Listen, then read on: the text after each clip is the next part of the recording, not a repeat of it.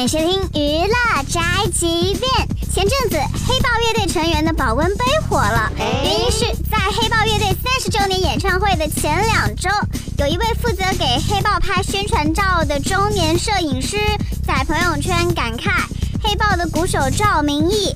当年铁汉一般的男人，如今端着保温杯向我走来，感慨时光匆匆，岁月不饶人。结果没有想到，这条段子火遍网络，紧接着日本虎牌保温杯火速行动，成为了黑豹演唱会的赞助商。这个真的就是网络段子的效应啊！虎牌公关的反应能力真的很可以呀。不过仔细一想，真的是太好笑了，哈 哈感觉黑豹可以为虎牌演唱新的广告歌曲，就这么唱啊！人潮人海中有你有虎牌，想想还有点小激动。我感觉到时候演唱会上粉丝可以每个人挎个保温杯嘛，泡着枸杞听摇滚演唱会。嗯，这感觉特别带劲啊！这是一种酷。养生朋克再现江湖，